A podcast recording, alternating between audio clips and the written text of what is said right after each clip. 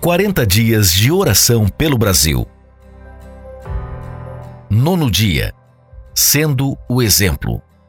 Os diversos compromissos na igreja e na denominação podemos levar à sensação de que estamos muito fortes a ponto de negligenciarmos a oração.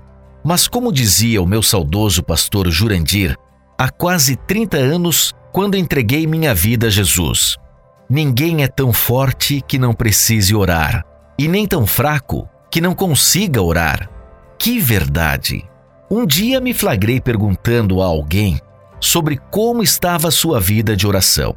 Naquele mesmo instante, percebi que a minha não estava tão exemplar. Como eu podia esperar que meus liderados orassem mais do que eu? Eu tinha que ser o exemplo. Então aprendi que ninguém terá uma vida de oração maior que a do seu próprio líder.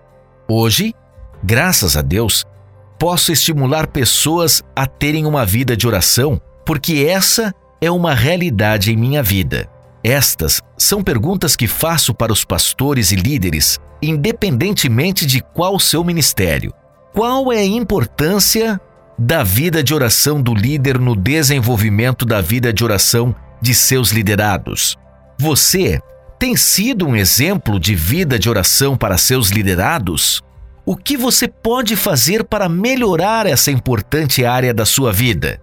Gostaria de sugerir que hoje você não orasse sozinho, mas convidasse alguém na sua família, na igreja, no trabalho, onde você estiver, para orar com você em voz alta, buscando a face do Senhor em quebrantamento e gratidão. Você ouviu a meditação do dia.